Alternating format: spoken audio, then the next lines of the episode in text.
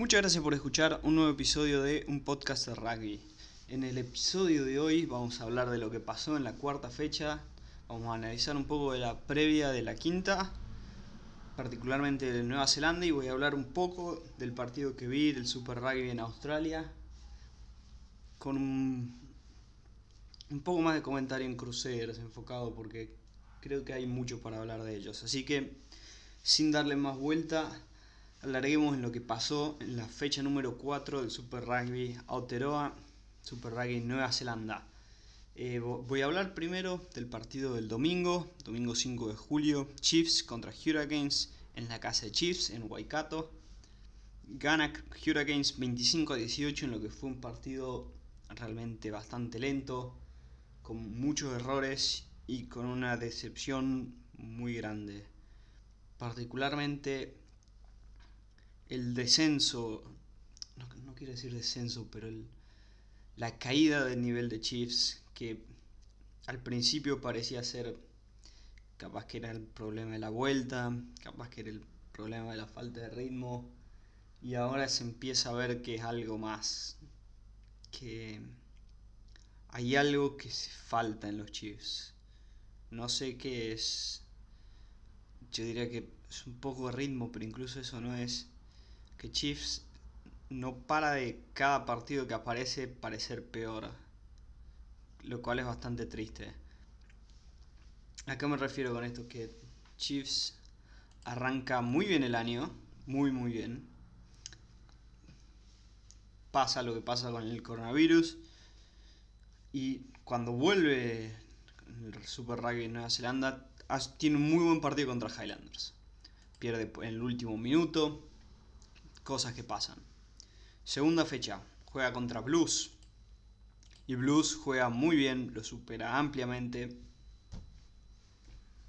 Y, de forma muy cómoda.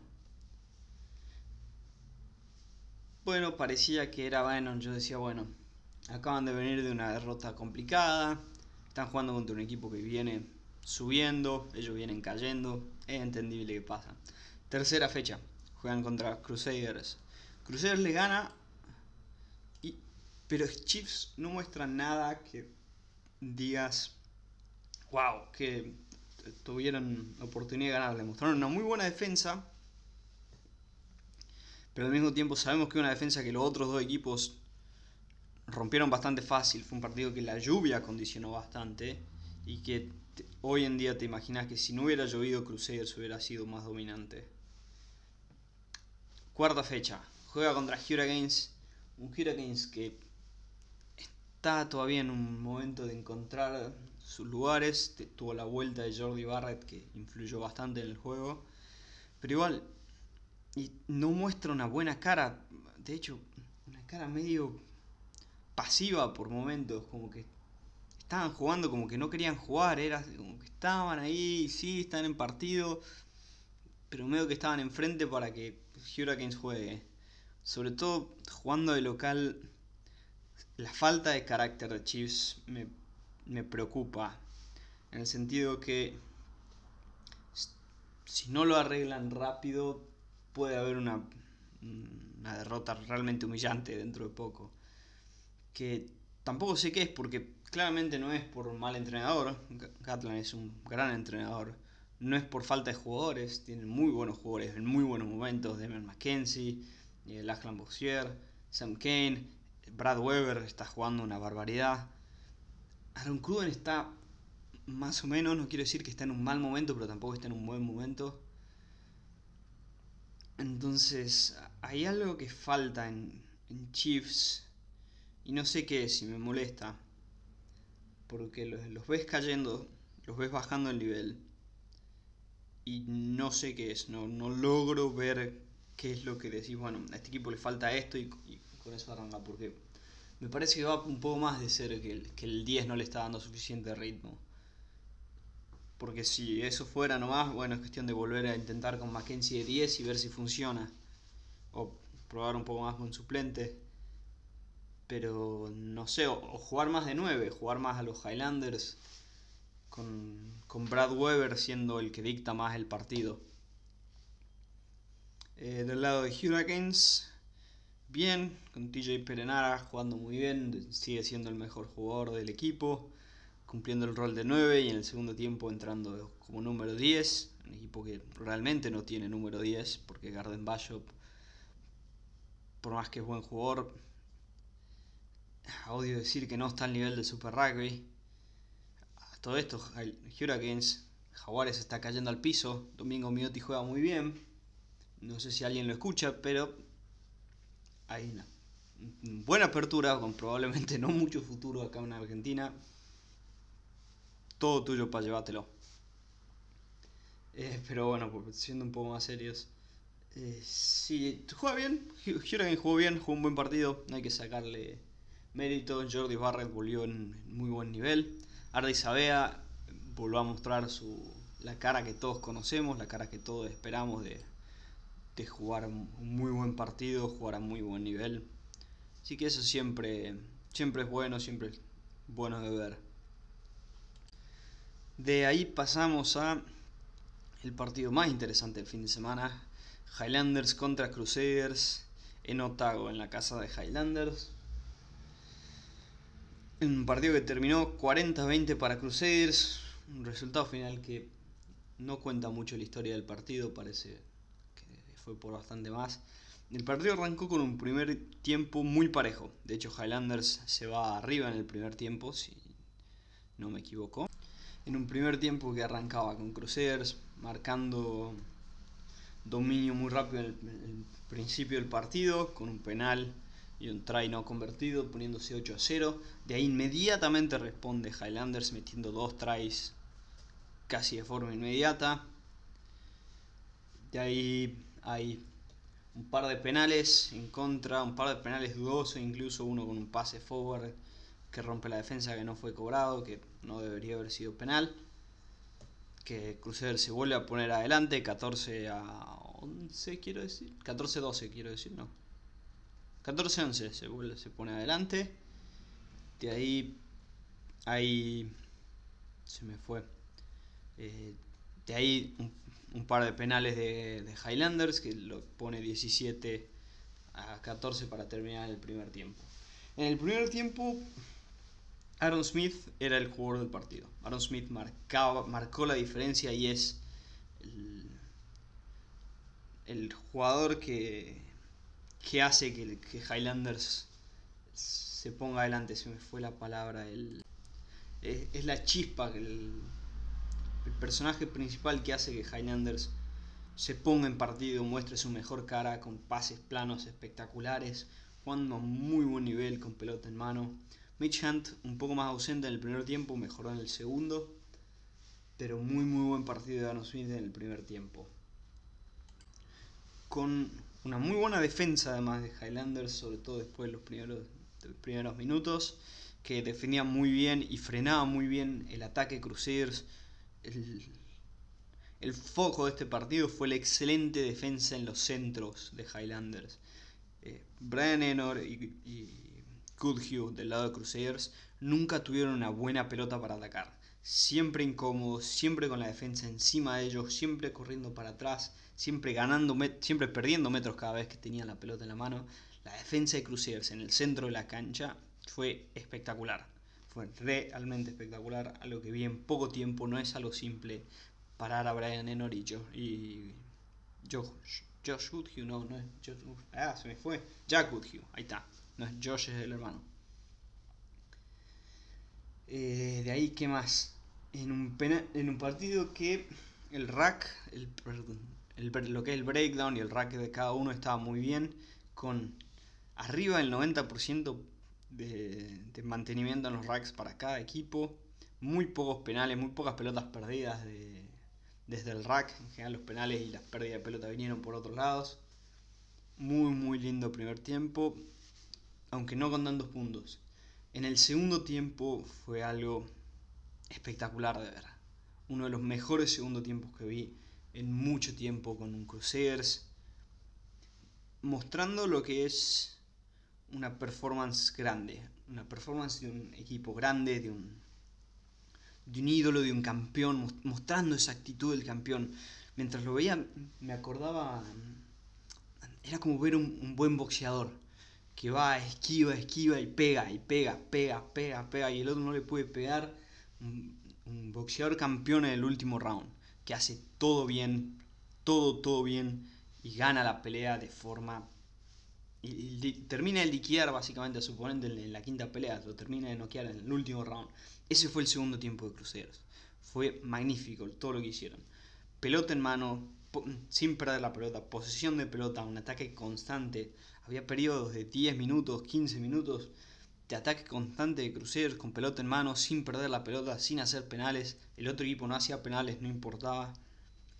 Atacan bien y dan vuelta el, liquían un partido realmente que estaba muy parejo. Rompe todos los esquemas cruceros en el segundo y no deja ninguna duda que gana el partido de forma cómoda. Y pero ¿quién brilla? Hubo alguien que brilla por sobre todos en este equipo, que fue Will Jordan.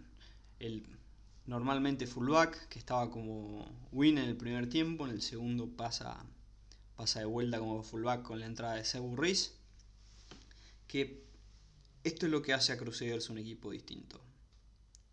Si ves todos los partidos de Crusaders, siempre hay un jugador que marca la diferencia. A veces es todo el equipo. A veces el equipo es tan abrumante que te pasan por arriba. Incluso cuando pasa eso hay un jugador que igual sobresale entre todos. Y por más que los cuatro tries son dos de Tom Christie, dos de Will Jordan, esto no quita que el jugador del partido fue, perdón, cinco tries, el otro try no me acuerdo de quién fue. Esto no quita que el jugador del partido fue indiscutiblemente Will Jordan. Es el que encontraba todos los errores, estaba intratable, no, no lo podían frenar. ¿A qué me refiero con esto? Es lo que hace grande a Crusaders. Que en el partido pasado fue Sebu Ruiz, el que rompió los esquemas y ganó el partido. En partidos anteriores ha sido Munga, en partidos anteriores ha sido un forward, en partidos anteriores ha sido Jack Goodhue, en partidos anteriores fue Brian Enor a veces Javili. E, esto es el problema que tiene como crucero. No solo son un equipo que brilla encima de todos, sino que sus jugadores brillan. Y brillan individualmente para el beneficio del equipo. No es que hay un jugador que tiene un buen partido y el resto y, y el partido y decís, bueno, pero por lo menos este jugó muy bien o tuvo un gran partido. No, no, cuando un jugador inclusive brilla en general es porque lleva a su equipo a la victoria. Y es muy difícil de preparar porque nunca sabes quién va a ser por más bien que estaba Will Jordan y se veía muy bien que venía, la fecha pasada fue eh, que puedes decir, bueno, sí, siempre juega bien Seburris, pero son momentos, son instantes de... Son pequeñas decisiones, decisiones personales que toman los jugadores que marcan la diferencia en los partidos en total. Es, es un poco como... Marcando un poco el paralelo a otro equipo grande un poco al, estilo de lo que hace, hizo Razi Erasmus con Sudáfrica en, el Mundial. Que era, básicamente Sudáfrica tenía un montón de variaciones de jugadas. Por ejemplo, hay, hay, varias jugadas de line que podían hacer, pero si variaban una o dos cosas, la jugada era distinta. Entonces, por ejemplo, el pase podía ir al win o al centro o a un, forward que entraba por algún lado. O se la podía llevar el mismo scrum. Es básicamente la misma jugada, la diferencia es a dónde va el pase y cuál es el objetivo de la jugada. Crusaders hace algo similar, aunque no tan esquemático como, como lo que hizo Razi Erasmus. Los momentos en los que brillan son jugadores tomando decisiones que el entrenador les da permiso para que tomen esos riesgos, que, tomen un riesgo que no es necesario, que, crean y ellos tienen la capacidad de decidir, de, tomar esa decisión y no se los critica porque muchas veces esos errores no funcionan, o terminan siendo errores, terminan siendo malas decisiones, decisiones personales malas, de salir jugando de 22 en vez de patear, tomar un line rápido, no tomar un line rápido, etcétera, etcétera, etcétera. Pero lo que tienen es que al, tener esa confianza y la capacidad de hacerlo, bloquean, el, otro equipo a veces se bloquea solo por lo que espera que el otro equipo haga. si vemos la fecha anterior, cuando Sebu Reis toma un line rápido, no era para tomar un line rápido, nada parecía indicar que iba a ser un line rápido. Estaban todos cerca, acaban de perder una pelota, el partido estaba medio lento. Nada indicaba que iba a ser un line rápido. Es Burris el que toma esa decisión de ir, de ir a buscar la pelota al touch. Y Will Jordan, que está de fullback, lo ve a Burris yendo a buscar esa pelota y dice, ok, si está yendo a buscar la pelota, no pierdo nada excepto un poco de esfuerzo por ir corriendo a ver si puedo tomar la oportunidad de un, tiro rápido. No, no tienen nada que perder excepto un poco de esfuerzo. Entonces, los jugadores de Crusaders hacen ese esfuerzo extra. ¿Por qué? Porque ven a sus, a sus compañeros tomando esas decisiones. Ven a otros compañeros tomando ese esfuerzo extra de decir, ok, ¿qué pasa si tomo yo esta decisión? ¿Qué, qué cambia con esta decisión? Y es tan instintivo, que es lo que hace que este equipo sea tan distinto. Y por eso yo soy tan fanático de Crusaders. Es, un equipo que realmente disfruto de ver mucho por las decisiones que toman cada jugador. En el, en el try de Sebu este, este, que es el, otro jugador de Crusaders que mete un try esta, esta fecha, es un pase excelente de Mitch Drummond. Al nivel de un pase de Aaron Smith. Un pase plano, perfecto, a la punta para un try muy limpio de Sebu es una decisión perfecta el número 9, porque nadie se la canta. La toma él, lo ve a Sebo Ruiz abierto con coso, tira un pase perfecto, Sebo Ruiz agarra, trae. Entonces, además de que estoy hablando con, todo esto que vemos en Crusader, ¿cuál es el punto que estoy hablando en todo esto? Es que realmente cada vez veo, eh, no logro ver ¿Quién le puede ganar a este equipo? ¿Quién puede parar a Crusaders? ¿Quién puede parar a este entrenador? A esta historia del club que armó un equipo que casi que no importa quién está jugando, porque cambian los nombres, cambian los tiempos, cambia el rugby en ciertos momentos, pero Crusaders sigue jugando bien, sigue ganando, sigue siendo indiscutiblemente el mejor equipo de Nueva Zelanda y en mi opinión el mejor equipo del mundo.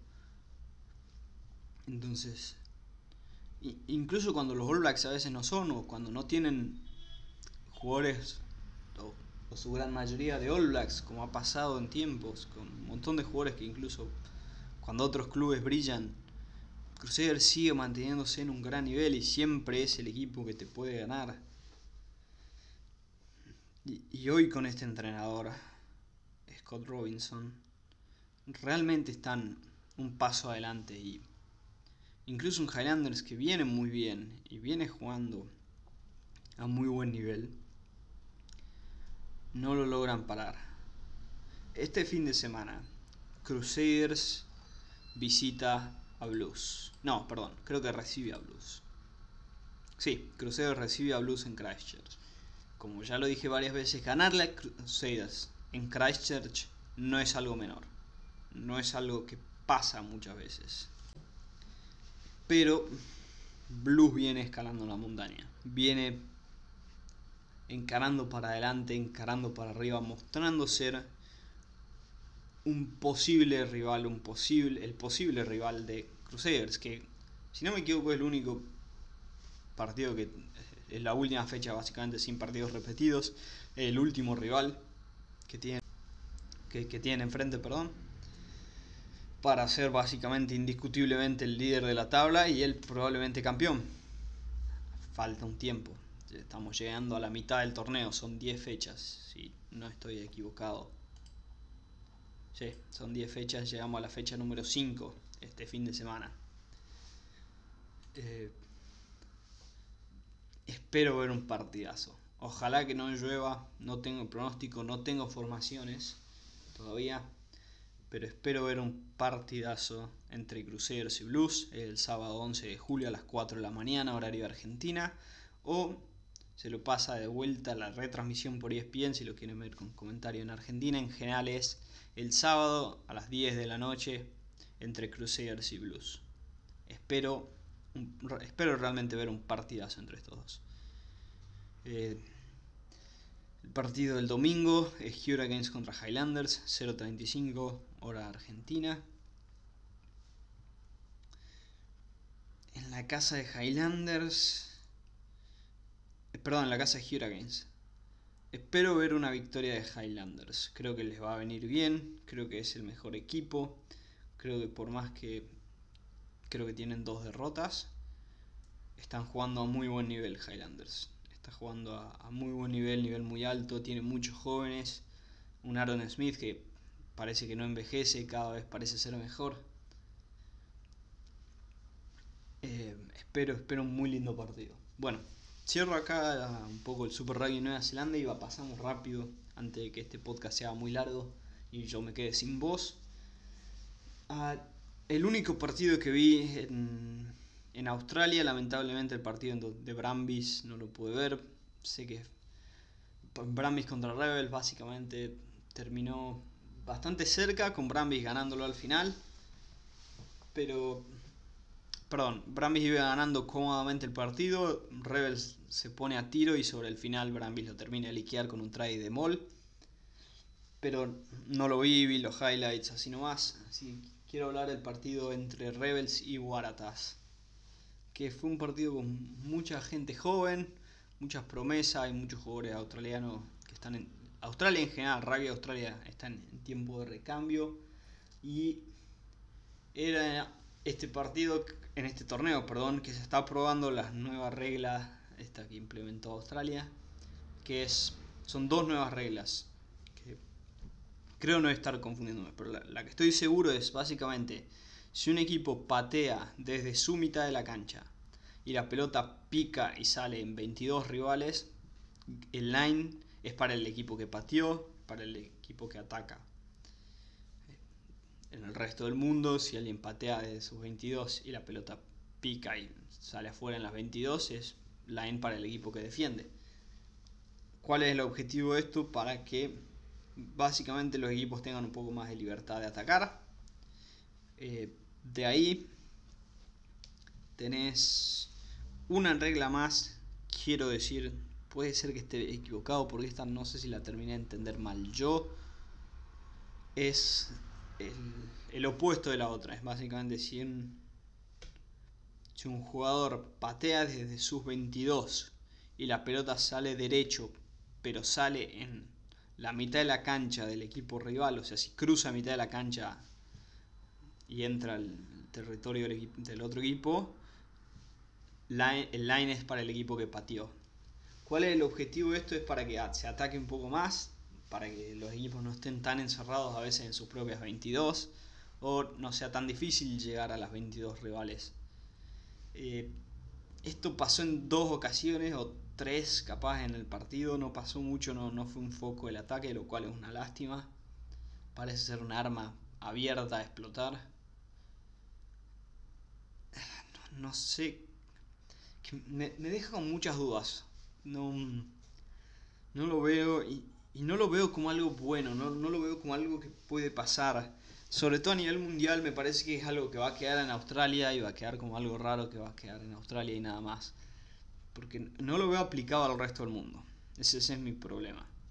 Porque si ves, por ejemplo, a Jordi Barrett, que te mete una patada a los palos desde su propia mitad de la cancha, casi 60 metros, Jordi Barrett tranquilamente puede poner una patada desde sus 22 a mitad de cancha. Entonces, si estás jugando contra Hurricanes, no, no puedes patear al fondo, no puedes arriesgarte a patear a sus 22 cuando está Jordi Barrett. Porque básicamente va a terminar jugando en tus propias 22 y si perdés la pelota, básicamente un poco adelante de las 22, capaz que de una patada están jugando ellos en, mitad de cancho. Capaz que desde sus 22 te pone un kick a, tu 22. Y de repente de estar en plena pleno lugar de ataque estás en extrema defensa. Del otro lado tenés a Crusaders que con, si le das un poco de espacio los winners te liquidan. Entonces la, la única defensa contra este contra los kicks es que básicamente en mitad de cancha tus winners tienen que estar casi en la 22. Lo que abre espacio por afuera, entonces le estás dando una oportunidad a un equipo como Cruceros que explote el canal 3, que es donde normalmente quieren explotar. Entonces te estás arriesgando a perder y a darle el, el, mejor espacio que quiere el mejor equipo del mundo. realmente no veo, aparte de esta regla del partido entre Waratahs y, Reds, fue un partido lleno de penales y muy lento, pero esto es a pesar de, de la regla, esto, esa parte. Rugby Australia está en un momento complicado. No tanto como Argentina, pero está en un momento complicado. Y, y siento que esta regla no está haciendo nada. No, no está ayudando en absolutamente nada. Eh, voy a terminar el podcast de hoy en, en, este monólogo para cerrar del, del Rugby Australia que me parece que no está cambiando nada. Eh, atentos que estoy preparando un, nuevo podcast básicamente de lo que es lo que está pasando en el rugby en Argentina, particularmente en Jaguares. Estoy trabajando en eso. Eh, espero que hayan disfrutado. Hasta la próxima. Que tengan una muy buena semana.